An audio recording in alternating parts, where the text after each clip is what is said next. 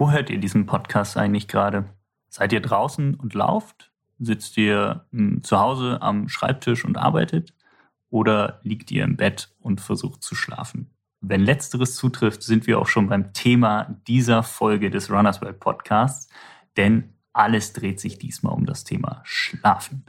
Dazu habe ich mit Professor Dr. Daniel Erlacher vom Institut für Sportwissenschaften an der Universität Bern gesprochen. Und Professor Erlacher beschäftigt sich als Sportwissenschaftler mit den Auswirkungen von Schlaf auf die Leistungsfähigkeit, aber vor allen Dingen mit einem sehr interessanten Aspekt, nämlich wie können wir im Schlaf bessere Sportler werden. Also, wenn ihr wissen möchtet, warum es völlig normal ist, 20 Mal in der Nacht aufzuwachen und wenn ihr wissen möchtet, wie ihr im Schlaf trainieren könnt, dann solltet ihr unbedingt dranbleiben. Mein Name ist Henning Lehnertz und ich wünsche euch viel Spaß mit dieser Folge des Runners World Podcasts.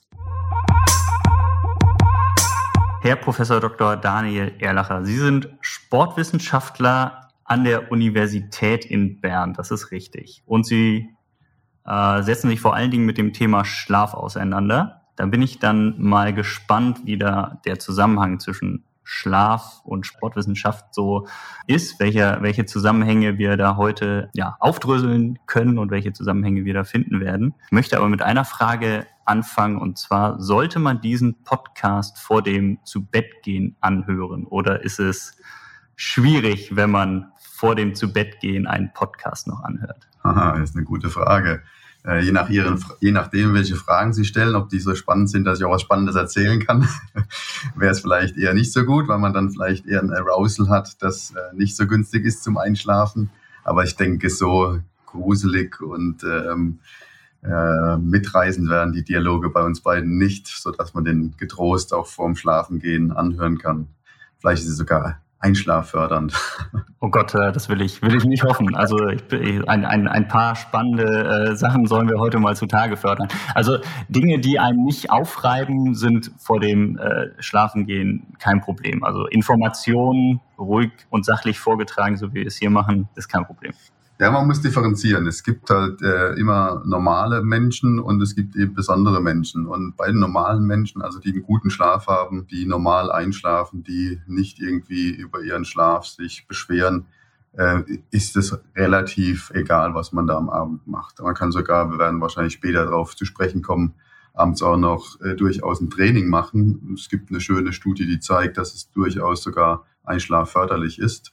Aber es gibt eben Menschen, die haben Probleme im Schlafen und wenn man dann eben bestimmte Sachen hat und das kann auch wieder differenziert sein, bei manchen ist es eben etwas, was ähm, das Arousal-Level hebt, also sozusagen etwas aufwühlt, dann ist es nicht mehr so gut zum Einschlafen und äh, dementsprechend müsste man dann schon ein bisschen vorsichtig sein. Wobei auditorische Informationen meistens äh, noch etwas ähm, unbedenklicher sind, als wenn es dann auch noch mit einem Bild zusammen daherkommt. Also wenn man das dann auf dem Smartphone noch mit Bildern unterlegt hat, weil dann hat man eben noch das, die Lichtinformation und die Lichtinformation, die ist eben ein Zeitgeber und die könnte dann das Einschlafen doch erschweren.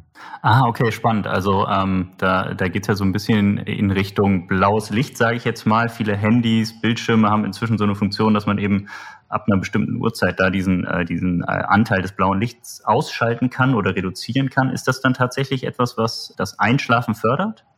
Äh, es ist eben etwas, wo man zumindest diesen zusätzlichen Störfaktor nicht mehr mit drin hat. Also das blaue Licht ist einfach etwas, was ähm, das zirkadiane System, ähm, das irgendwo dann ähm, im Gehirn gekoppelt ist mit einer Drüse, die das Schlafhormon Melatonin ausschüttet, gekoppelt ist und wenn eben da dieses blaue Licht auf die Netzhaut fällt, dann wird eben Melatonin nicht ausgeschüttet und deswegen ist es ein Grund, warum man dann vielleicht nicht so gut einschlafen kann. Wobei die Lichtinformation ein potenzielles Problem ist, viel größer ist dann das Problem, wenn es dann in den sozialen Netzwerken sozusagen am Abend nochmal dahergeht und man dann eben nochmal so aufwühlende Geschichten hat, die einen dann beschäftigen, wo man dann eben nicht zur Ruhe kommt. Das ist vielleicht das größere Problem sogar.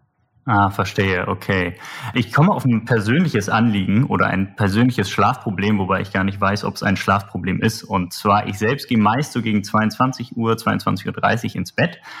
und wache so gegen 6 Uhr, 6.30 Uhr, 7 Uhr auf. Also habe ich eigentlich nominell diese acht Stunden, die man immer so hört als Schlaf, die, die bekomme ich hin. Ich wache allerdings auch häufiger, also bestimmt zwei, dreimal in der Woche nachts auf kann dann nicht wieder einschlafen, komme dann gedanklich auf irgendein Problem, was ich dann so ein bisschen anfange zu wälzen, was im Zweifel auch gar kein Problem ist, aber irgendwie im, im, im wachen Zustand im Bett liegend, wo man ja nichts anderes zu tun hat, wird es dann zu einem Problem. Und um dem zu entgehen, fange ich dann an zu lesen. Ich habe so einen E-Book-Reader und fange dann an zu lesen. Also ich lese auch meist, bevor ich schlafen gehe und dann eben auch noch mal nachts. Ist das schon ein Schlafproblem oder ist das ganz normal, dass man nachts mal aufwacht und dann nicht sofort wieder einschlafen kann? Und ist es dann falsch, ein E-Book zu, äh, zu lesen? Ist eine interessante Frage und eine klinisch relevante Frage. Also ab wann spricht man von einer äh, Schlafproblematik? Man muss wissen, dass es A schon mal ganz viele Klassen von Schlafproblemen gibt. Und diese Ein- und Durchschlafproblematik nennt man üblicherweise Insomnie. Also man hat halt eben das Problem, dass man nicht richtig einschlafen kann oder nachts erwacht und dann nicht gleich wieder einschlafen kann oder frühmorgendlich aufwacht. Ein Problem ist es nach den diagnostischen Kriterien, wenn das eben passiert, dass das Ein- oder Durchschlafen gestört ist und zusätzlich muss es zu Tageseinschränkungen kommen. Also wenn Sie sich dann tagsüber müde fühlen oder weniger aufmerksam, also Sie haben Einschränkungen am Tage, dann wird es ähm, ein Problem das dann auch behandlungsbedürftig ist. Und da kann man dann unterscheiden zwischen kurzfristigen und langfristigen insomnischen Problemen. Ähm, kurzfristig, ähm, da erledigt sich das ja meistens selbst, weil es irgendeinen traumatischen Grund gibt für diese Einschlaf- oder Durchschlafproblematik. Wenn es dann aber chronisch langzeitlich wird, dann muss man tatsächlich was tun. Also da ist dann der Gang zum Somnologen, also zum Schlafspezialisten, ähm, sicherlich ein guter Rat. Okay, also ja, wäre das eventuell eine Option für mich, mich da einmal. Haben Sie Tageseinschränkungen? Das wäre jetzt die nächste Frage. Nee, das, das durchaus nicht. Dann ist es dann okay. Dann haben sie halt einfach nicht durchgeschlafen. Dann, dann ist eben so eine Schlafaufklärung, und das ist ja vielleicht der Podcast jetzt schon ähm, ganz gut für die Hörerinnen und Hörer. Ganz wichtig, nämlich der Fakt, dass man nachts tatsächlich bis zu 20 Mal aufwacht. Man, also rein vom Gehirn her wachen wir oft auf. Wir drehen uns ja auch im Bett hin und her und da muss ja das Gehirn nicht mal so wach sein, um diese Motorik auch äh, zu initiieren. Und da würde man von einem wachen Gehirn sprechen. Man bekommt es eben in der Regel am nächsten Morgen nicht mit. Und wenn man es dann halt eben manchmal mitbekommt und es dann vielleicht sogar noch über eine gewisse Zeitspanne geht, dann kann es eben zum Problem werden, wenn dann der Gesamtschlaf eben nicht mehr ausreichend ist und man am nächsten Morgen sich eben nicht mehr erholt fühlt. Und dann ist es natürlich problematisch, aber vorher würde ich dann noch nicht äh, unbedingt die Alarmglocken läuten lassen. Okay, nee, tagsüber fühle ich mich durchaus äh, fit und auch ausgeschlafen. Auch morgens nach dem Aufstehen habe ich da jetzt nicht das Gefühl, dass ich die Nacht durchgemacht hätte. Und es ist ja auch meist irgendwie ein, einmal irgendwie in der Nacht und dann eine halbe Stunde und dann schlafe ich irgendwie weiter, nachdem ich dann ein bisschen gelesen habe.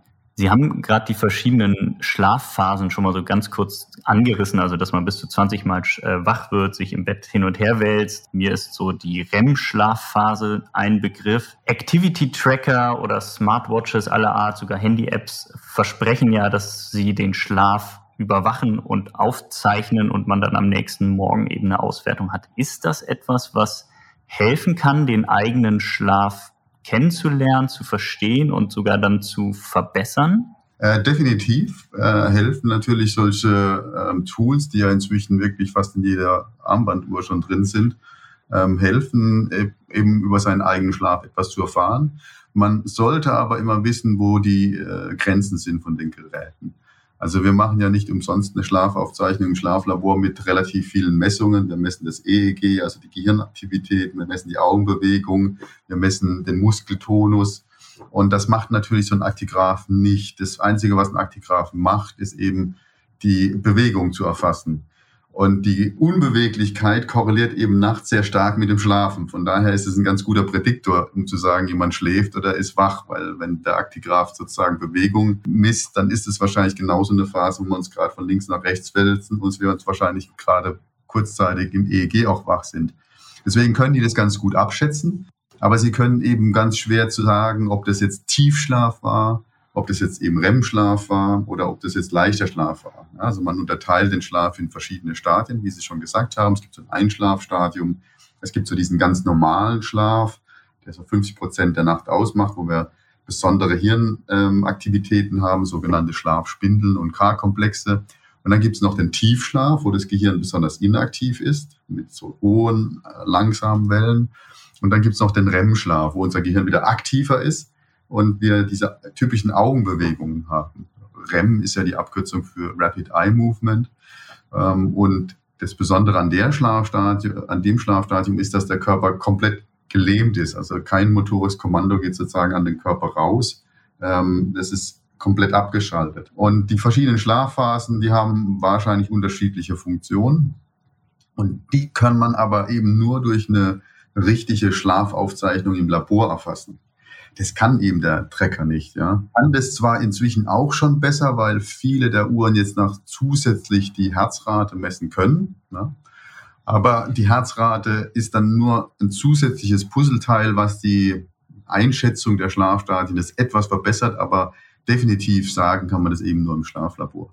Und deswegen muss man einfach sich im Klaren sein, die Uhr hilft, sie gibt mir ein ungefähres Muster, wie ich denn schlafe, um zu sehen, wie regelmäßig ich schlafe, ob ich eine, eine relativ variable Schlafzeit habe. Aber wenn dann da steht, ich hatte irgendwie zehn Prozent Tiefschlaf, da wäre ich dann etwas eher vorsichtig. Vor allem, wenn es nicht mal eine Herzrate aufzeichnet, dann kann das einfach überhaupt gar nicht sein. Dann ist es einfach ein Algorithmus, den man da reingesteckt hat, der sehr wahrscheinlich halt es ganz gut schätzt, aber nicht eben die tatsächliche Messung ersetzen kann. Also Aktigraph gut, erstes Bild, aber Vorsicht, nicht überinterpretieren. Okay, also wichtiger ist dann wahrscheinlich als das, was die Uhr einem sagt, ist tatsächlich das eigene Körpergefühl. Das ist äh, in der Tat natürlich das zweite gute Bild, was man kriegt über den Schlaf. Man kann ja das Ganze auch einfach in ein Schlafprotokoll eintragen. Also man kann ja einfach sich ein Blatt Papier neben das Bett legen, könnte das Gleiche machen. Man hätte wahrscheinlich eine ganz ähnliche genaue Erfassung von dem Schlaf, wie der Aktigraph das machen würde. Hm, bloß würde ich auch in dem Protokoll nicht sehen, ob ich jetzt Tiefschlaf hatte oder REM-Schlaf habe. Das kann ich eben da nicht rauslesen und das muss ich dann eben, wenn mich das interessieren würde, wenn es da Bedenken gäbe, schlafmedizinisch, dann muss man da in ein Schlaflabor und muss es medizinisch abklären lassen. Sie haben gesagt, die äh, verschiedenen Schlafphasen haben wahrscheinlich verschiedene Wirkungen. Ähm, was, was steckt dahinter? Also weiß man einfach noch nicht, was zum Beispiel die REM-Schlafphase bewirkt oder die Tiefschlafphase? Ja, man muss also ganz ehrlich sagen, dass man recht viele Ideen hat, für was der Schlaf gut ist. Es gibt ganz viele Hypothesen, Theorien, aber letztendlich hat sich nie eine Theorie herauskristallisiert, die dann alles erklärt, ja, weil wir halt einfach so eine wahnsinnige Breite haben an verschiedenen Schlaftypen, ähm, die eben nicht durch eine Theorie abgeklärt werden kann. Ne? Also so eine klassische Erklärung ist ja die Erholungsfunktion, dass der Körper sich erholt im Schlaf.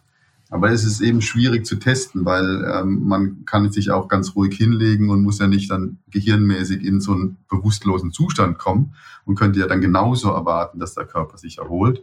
Ähm, und dementsprechend kann es die Erholungsfunktion nicht ein, äh, alleine sein, ja.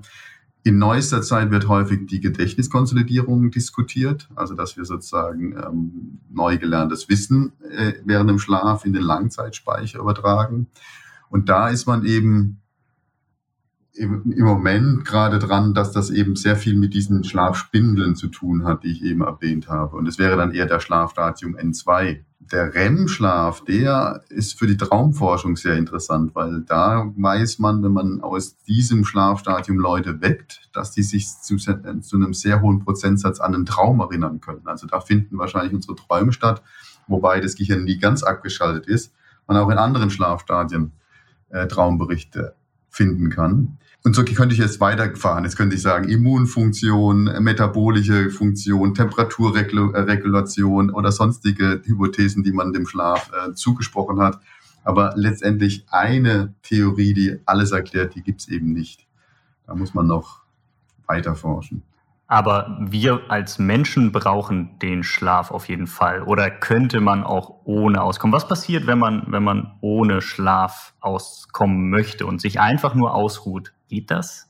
Und wie lange geht das? Das ist ähm, eine Frage, die vor 20, 30 Jahren diskutiert worden ist. Kann man sich Schlaf abgewöhnen? Ähm, und am Anfang war man sich da einig, das müsste eigentlich klappen. Und was man dann aber in diesen Untersuchungen, vor allem bei Studierenden, entdeckt hat, ist, dass eben die Tagesschläfrigkeit enorm zunimmt. Also der Schlafdruck tagsüber äh, nimmt zu. Und man geht einfach davon aus, dass es ein Bedürfnis ist, ein Grundbedürfnis wie äh, das Essen und das Trinken. Und den kann man einfach nicht äh, drauf verzichten. Man kann zwar weniger mal eine Zeit lang essen oder weniger trinken, aber ohne Trinken und ohne Essen geht's eben nicht. Und ähnlich scheint es auch mit dem Schlaf. Das dramatischste Beispiel kommt aus Tierexperimenten, weil wenn man eben die Vermutung hat, dass der Schlaf eine lebenswichtige Funktion bedient, dann kann man ja nicht einfach so in einem Experiment Menschen daran hindern zu schlafen. Das wäre ja unethisch, aber man kann es eben mit Versuchstieren machen, was ebenso ethisch problematisch ist. Aber zumindest ähm, kann man da eine Idee bekommen ähm, und man kann es auch experimentell recht gut umsetzen. Da gibt es eine schöne Studie mit Mäusen, die man auf eine, man hat zwei Mäuse genommen, jeweils paarweise, die hat man auf eine, eine Scheibe gesetzt und um die Scheibe ist Wasser. Und ähm, die Mäuse waren sozusagen Elektroden versetzt, wo man sehen konnte, ob die jetzt schlafen oder nicht. Und es gab immer eine Experimentalmaus und eine Kontrollmaus.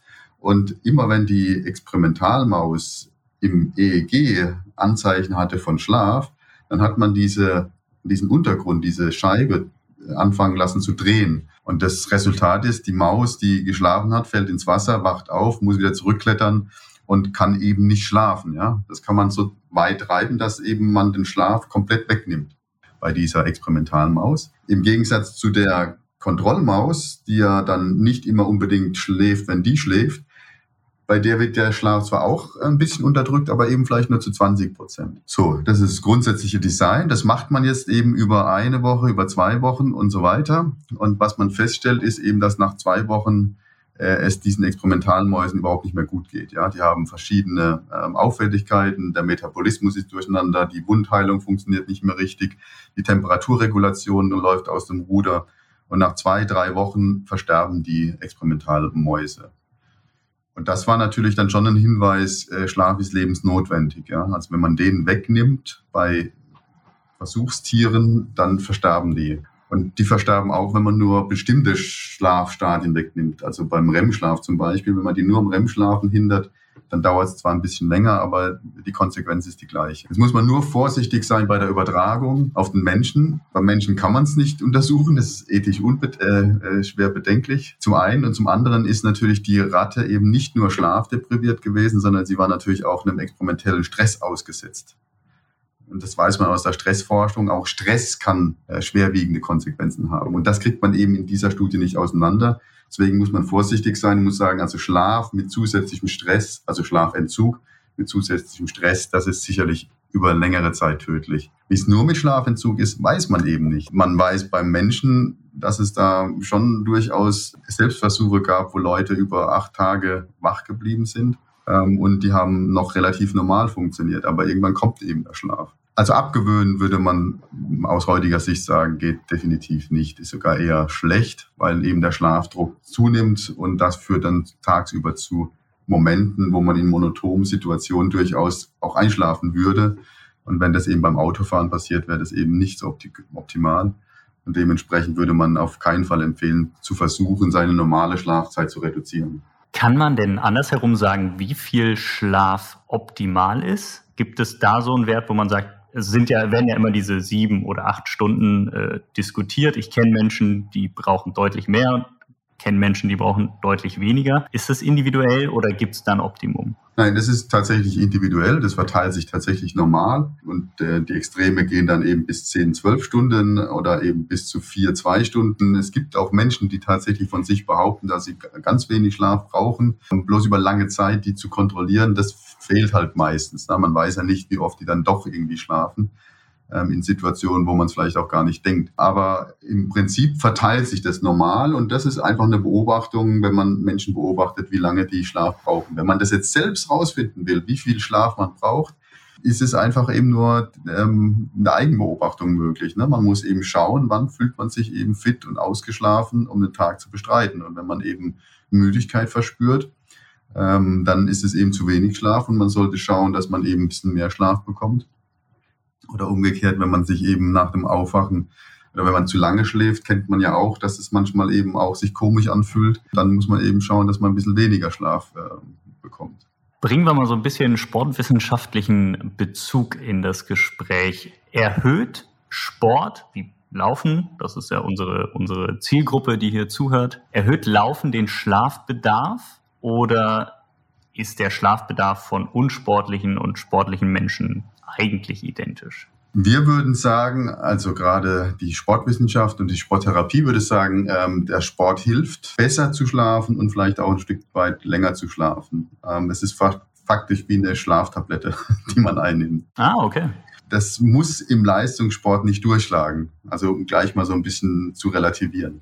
Aber wenn man jetzt eben äh, Studien anschaut mit äh, jungen, gesunden Menschen und wir haben eine Gruppe, die sich kaum bewegt und eine Gruppe, die sich viel bewegt, dann ist deren Schlafmuster besser ausgeprägt, wenn sie Sport treiben.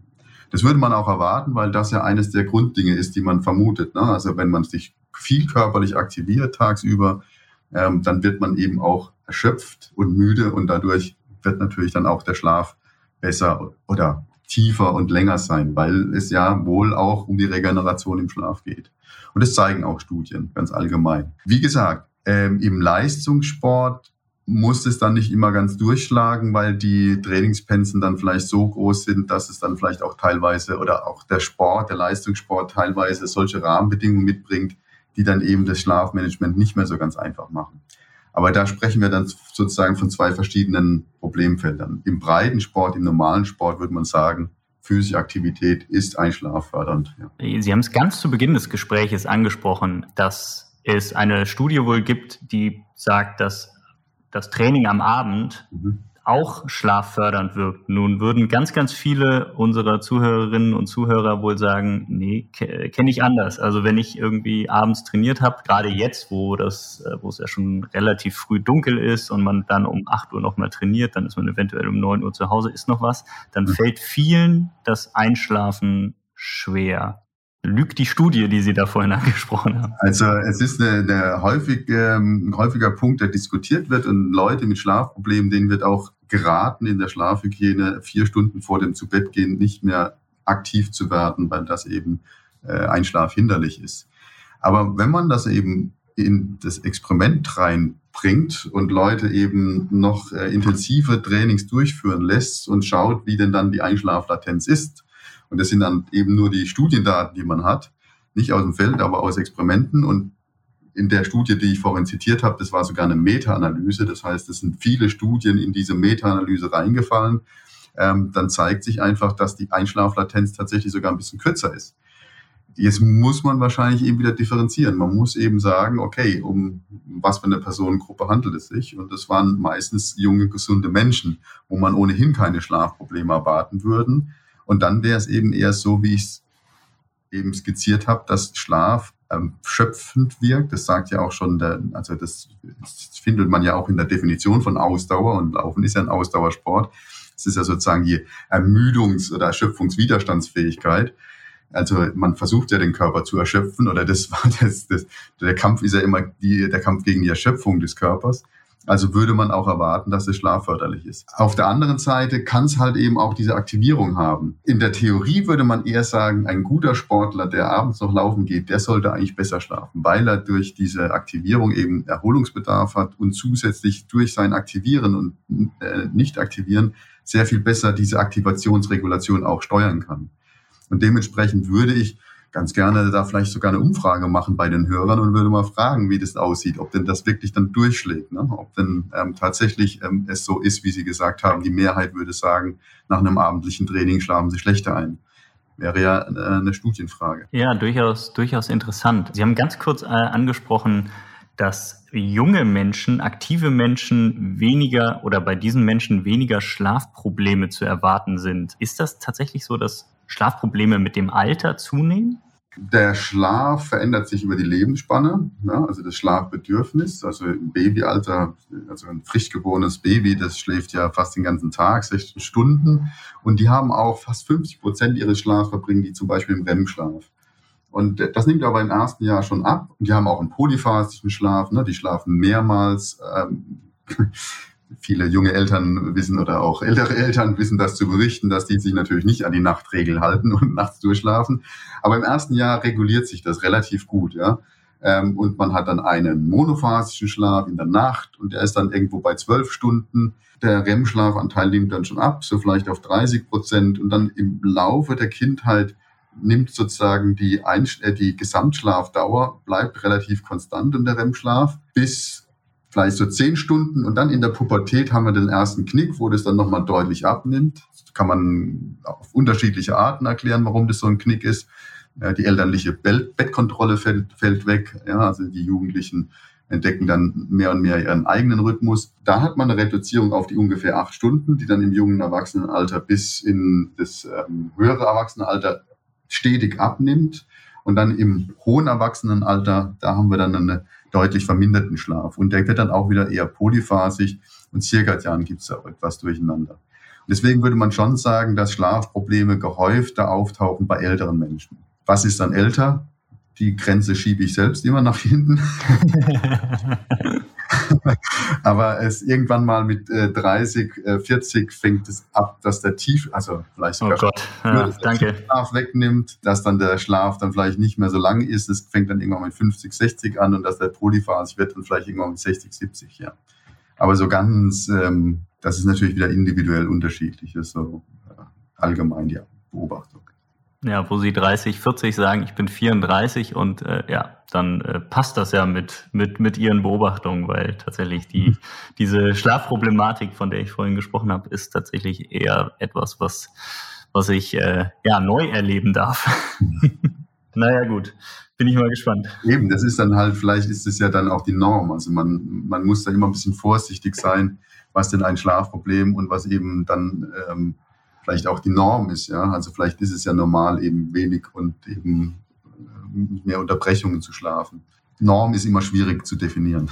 Das Schlafproblem klingt ja, also man sagt so gern Schlafproblem, aber was ist denn wirklich dann ein Problem? Also ähm, wir hatten es ganz zu Beginn ganz kurz. Bei mir wäre es jetzt eventuell noch kein Problem, weil ich mich tagsüber ganz gut fühle. Was sind denn so die häufigsten Schlafprobleme und wie zeichnen die sich aus? Volkskrankheit ist eben die Ein- und Durchschlafstörungen. Da sind wir bei der Prävalenz. Je nachdem, wie man das erfasst, welchen Kriterien, ähm, schwankt das zwischen 6 und 30 Prozent. Aber man würde sagen, dass Ein- und Durchschlafprobleme wirklich eine Volkskrankheit sind, wo wir gar nicht so viele Möglichkeiten haben, die überhaupt zu therapieren. Ja? Deswegen wird ja auch viel zu Schlafmitteln gegriffen. Ähm, und eben kann man, man kann das sozusagen auch ablesen am Schlafmittelkonsum. Ja? Also das Ein- und Durchschlafen ist das Problem Nummer eins. Eher physiologische Probleme sind dann sowas wie eine Schlafobstruktion, also wo Atemaussetzer in der Nacht auftauchen ähm, oder die unruhigen Beine oder die periodischen Beinbewegungen, wo man so leichtes Zucken über die Nacht in den Beinen hat oder auch so einen Bewegungsdrang am Abend verspürt. Dann gibt es eben noch solche zirkadiane Probleme, wo der, der, der 24-Stunden-Rhythmus etwas durcheinander kommt. Ja? Und dann gibt es sowas wie Parasomnien, also schlafbegleitende Probleme. Da zählen zum Beispiel Albträume dazu. Und dann gibt es noch eine Gruppe, die heißt Hypersomnien, wo Menschen eben zu, zu viel Schlaf neigen, also praktisch Einschlafattacken am Tag verspüren. Äh, die tauchen aber eher selten auf. Und ähm, was kann man jetzt gegen diese verschiedenen Probleme tun? Also Schlafmittel haben Sie angesprochen. Ist das tatsächlich eine Lösung oder würden Sie von Schlafmitteln, wenn ich nicht einschlafen oder nicht durchschlafen kann, abraten? Also ich habe noch nie welche genommen. Ich finde die Vorstellung gruselig, etwas einzunehmen, was irgendwie so mein Wesen da verändert und mich irgendwie ausschaltet. Aber ja, es scheint ja durchaus verbreitet zu sein. Ja, also Schlafmittel ist natürlich die generelle Empfehlung, dass sie immer nur kurzfristig angewandt werden sollten, also nie langfristig. Man muss aber auch differenzieren, dass die, die Forschung dann natürlich auch ähm, große Schritte macht und es entstehen auch immer wieder neue Schlafmittel, ähm, die dann vielleicht Probleme, die ältere Schlafmittel hatten, nicht mehr haben. Ne? Also äh, frühere alte Schlafmittel, die hatten natürlich noch große Abhängigkeitsprobleme und man konnte die auch überdosieren. Äh, und dementsprechend ist es ja dann oftmals in Filmen oder auch in, ähm, in, in Romanen, dass das natürlich die Schlafmittel dann sozusagen auch für den Suizid verwendet werden. Aber die heutigen Schlafmittel, die haben natürlich, da versucht man die Abhängigkeit deutlich zu reduzieren. Und man versucht auch die Mechanismen besser zu verstehen. Es gibt es ganz neue Schlafmittel, wo man versucht wirklich an den grundlegenden Schlafmechanismen äh, ranzukommen. Ähm, deswegen muss man da ein bisschen vorsichtig sein. Also was ich heute vielleicht noch sage, ist ein totales No-Go, ist vielleicht in zehn Jahren auf einmal überhaupt gar kein Problem. Aber grundsätzlich würde man einfach sagen, dass ähm, Schlafmittel also Tendenz in sich tragen, abhängig zu machen, dass man es halt eben nicht mehr ohne schafft und dann wird natürlich das Problem nicht unbedingt gelöst. Was kann man dann machen? Würde man dann tatsächlich in die Verhaltenstherapie übergehen und würde dann mit verschiedenen kognitiven Möglichkeiten arbeiten. Aber das sind dann schon Maßnahmen, die sind aufwendig. Ja. Da sind man, ist man dann teilweise auch ähm, ambulant in der Klinik und kriegt dann eben neue Verhaltensweisen mit auf den Weg gegeben. Äh, wenn das physische Probleme sind, wie zum Beispiel eine Schlafapnoe, dann muss man auch äh, tatsächlich mit ähm, anderen Geräten arbeiten. Dann gibt es eben so Beatmungsgeräte, die man die ganze Nacht tragen muss. Oder wenn es eben in diese Bewegungsstörungen reingeht, dann gibt es da vielleicht auch äh, andere Medikamente, die auf neuronaler Ebene helfen können. Das ist dann ganz differenziert. Also wenn man ein Schlafproblem hat, das eben in die Richtung geht, dann muss man ohnehin zum Schlafmediziner, zur Schlafmedizinerin gehen und muss sich da komplett abklären lassen.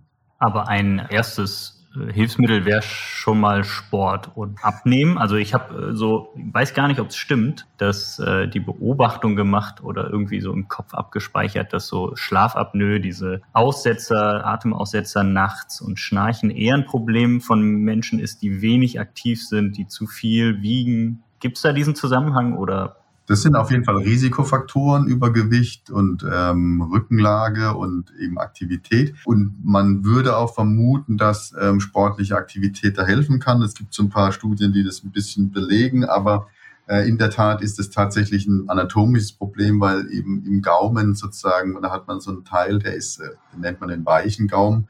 Und das ist eben glatte Muskulatur, das ist nicht irgendwie noch äh, durch Stützgewebe umgeben. Und da kann es einfach sein, dass wenn man zu langen Hals hat zum Beispiel auch, dass das dann einfach ähm, dann anatomisch bedingt ist. Und da muss man auch nicht übergewichtig sein oder sonst irgendwie äh, anders auffällig sein. Da kann man ebenfalls in die Problematik reinkommen. Aber es ist ein Risikofaktor und ähm, Gewichtsreduktion und auch die Körperlage beim Schlafen kann unter Umständen schon leichte oder einfache Faktoren sein, die man selbst beeinflussen kann, um die Probleme zumindest zu reduzieren.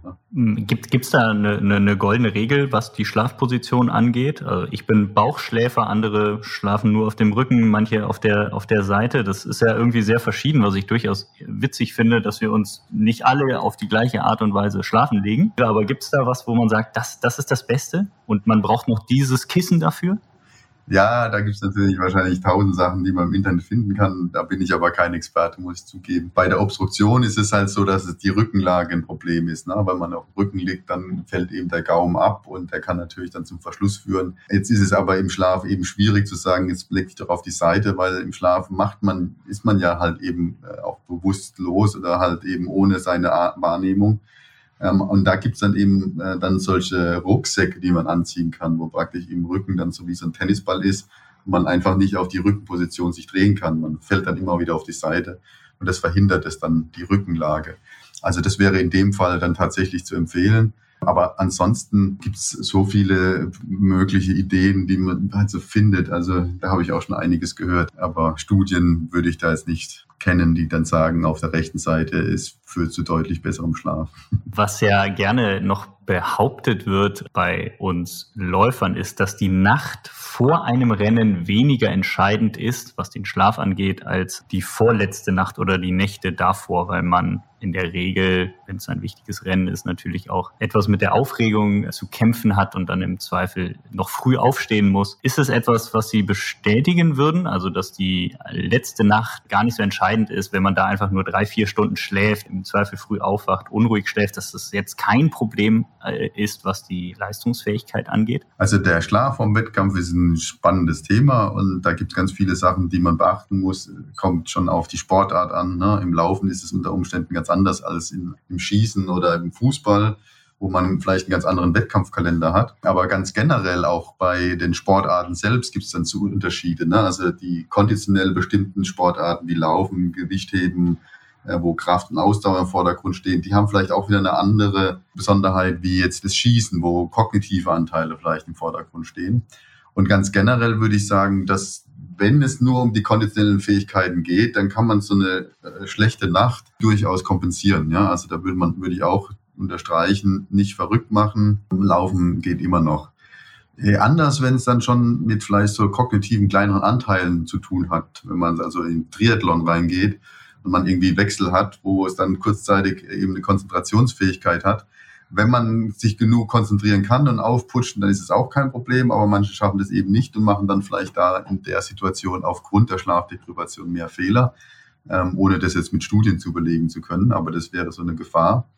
Und natürlich in Sportarten, wo eben die Technik oder die, die Konzentration oder die, die kognitiven Fähigkeiten im Vordergrund stehen, da würde man auch sagen, ja, so eine Schlafrestriktion kann man kompensieren, aber dann sollte man schon gucken, dass man vielleicht in den Nächten davor einen guten Schlaf hatte, um eben auch die Kompensation zu bewerkstelligen. Wenn man jetzt die ganze Woche schon statt acht Stunden nur fünf Stunden schläft, dann würde sich der Effekt schon aufkumulieren und man würde sagen, oh, jetzt ähm, müssen wir doch mal äh, uns über Gedanken machen, äh, wie wir das in den Griff bekommen. Gleiches gilt dann wahrscheinlich für die Zeitverschiebung. Wenn man jetzt zu einem Rennen beispielsweise nach Tokio oder nach New York fliegt, hat das dann auch kleinere Auswirkungen, als man dann so meint? Also jetzt beim Laufen? Ja, also der Chatlag ist natürlich auch äh, immer ein, ein wichtiges Thema, das man behandeln muss, weil da eben diese innere Uhr mit der äußeren Uhr desynchronisiert wird und natürlich unter Umständen auch die, Licht-Dunkel-Verhältnisse am, am Wettkampfort ganz anders sind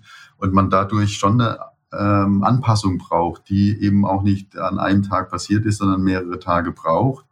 Hm, nun ist es aber schwierig, eben diesen Chatlag isoliert ähm, auf die Leistung zu untersuchen man müsste eine Fluglinie besitzen, um das experimentell zu untersuchen. Und in der heutigen äh, Klimazeit wäre das auch eine Studie, die nicht unbedingt CO2-neutral wäre. Also was ich damit sagen will, es gibt wenig Datenlage zum Jetlag selbst im sportlichen Wettkampf. Es gibt dann eben Plausibilitätsannahmen, die man eben nahelegen kann. Aber grundsätzlich würde ich immer sagen, der Jetlag alleine ist ein Problem, den man im Kopf haben sollte und individuell schauen müsste, abhängig vom Chronotyp des Sportler, der Sportlerin, wie man das am besten managt, vielleicht auch schon am, am, am Ort zu Hause. Dazu kommt aber eben auch der Reisestress, ja. Und Stress hat ja eben auch eine negative Wirkung auf die sportliche Leistungsfähigkeit. Und da kann man sehr viel mehr arbeiten als jetzt am Jetlag. Ähm, einfach zu schauen, dass man irgendwie den Reisestress gut in den Griff bekommt. Der wäre wahrscheinlich der größere Faktor in der Geschichte, wenn es um die Leistung geht. Okay, ich habe mir hier in meinem Zettelwirrwarr, was vor mir liegt, noch ein großes Themengebiet aufgeschrieben. Da bin ich jetzt tatsächlich sehr, sehr gespannt drauf. Vor ein paar Wochen habe ich im Tatort in München ein, äh, ein, den Film eben gesehen, wo es um luzides Träumen ging. Handlung ganz kurz beschrieben. Es gab dort Menschen, die sich durch Träume Vorteile im ja, in der Ausführung, im Spielen von Instrumenten verschaffen wollten, weil sie im Traum ja quasi trainierten, das Instrument übten. Ist das auch auf den Sport anwendbar oder ist das generell Quatsch, dieses luzides Träumen? Ja, da gab es ja auch den Turner, der sozusagen seine sportliche Leistung verbessert hat. Tatsächlich ist es ähm, angehauchte Studien von, von, von unserer Arbeitsgruppe. Wir machen genau die. Also ich habe das vor als Doktorarbeit als Thema gehabt. Kann man im Klartraum trainieren? Und habe da praktisch meine Studien gemacht ähm, und so ein Stück weit bin ich da vielleicht sogar verantwortlich für den Tatort. Ah, okay. Gab es irgendwo eine Nebenrolle? Nein, das nicht, aber ähm, also die Themen waren halt wirklich auf äh, meine Studien zurechtgeschnitten. Ähm, und es gibt auch, also die, die äh, ein bisschen beratend gewirkt hat, war die Brigitte Holzinger, die eben auch eine Klartraumforscherin aus Wien ist. Ähm, von daher kam mir das alles sehr bekannt vor. So wie es in dem Tatort dargestellt worden ist, ähm, das ist natürlich schon Utopie. Ja? Also so ein Klartrauminstitut, das gibt's nicht. Also auch die Forschungsgelder sind sehr limitiert. Von daher ähm, haben wir da auch immer eine Studienlage, die die jetzt studientechnisch noch nicht so wahnsinnig ausgereift ist. Aber im Grunde kann ich Ihnen sagen, dass das möglich ist. Ja? Also das ist dann wie eine Art mentales Training. Also man trainiert sozusagen nur auf der kognitiven Ebene, ohne dass sich der Körper bewegt. Und auch da weiß man ja, dass es dann eben Effekte hat auf die nachfolgende Ausführung. Also man kann sein, seine Technik verbessern durch die nur gedankliche Auseinandersetzung.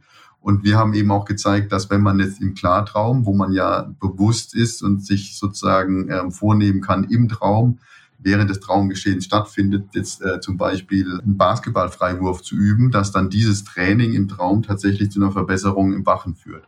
Allerdings ähm, auf einem experimentellen Ebene, ja. Also wir haben ganz einfache Aufgaben wie Fingertapping untersucht, ähm, wo man ähm, ein gutes Maß hat fürs Lernen. Das hat aber nichts jetzt unbedingt mit der Riesenfelge am Reck zu tun. Aber grundsätzlich ja, im Training zu trainieren geht. Um es vorwegzunehmen, Lauftraining im Traum, das würde ich eher nicht empfehlen, weil das sind eben Technikaspekte, die man da verbessern kann und die, eben nicht die konditionellen Faktoren. Weil wie gesagt, im REM-Schlaf ist ja der Körper gelähmt. Das heißt, wenn ich da renne, bleibt natürlich die Muskulatur ähm, völlig inaktiv. Und das weiß man natürlich aus der Trainingswissenschaft, dass wir eine physiologische Adaptation brauchen, um die Ausdauer zu verbessern. Und die findet natürlich dann nicht statt.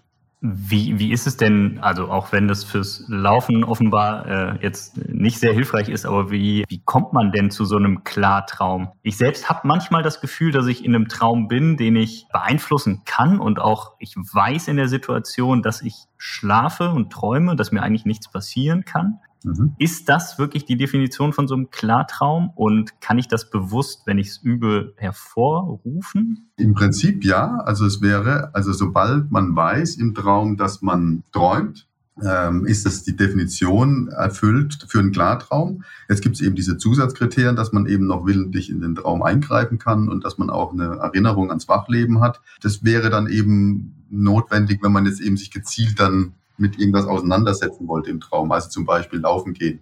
Heißt ja nicht, dass man nicht laufen kann im Traum. Vielleicht hat es doch irgendwelche Effekte. Aber genau das wäre das Ziel. Also bewusst werden im Traum.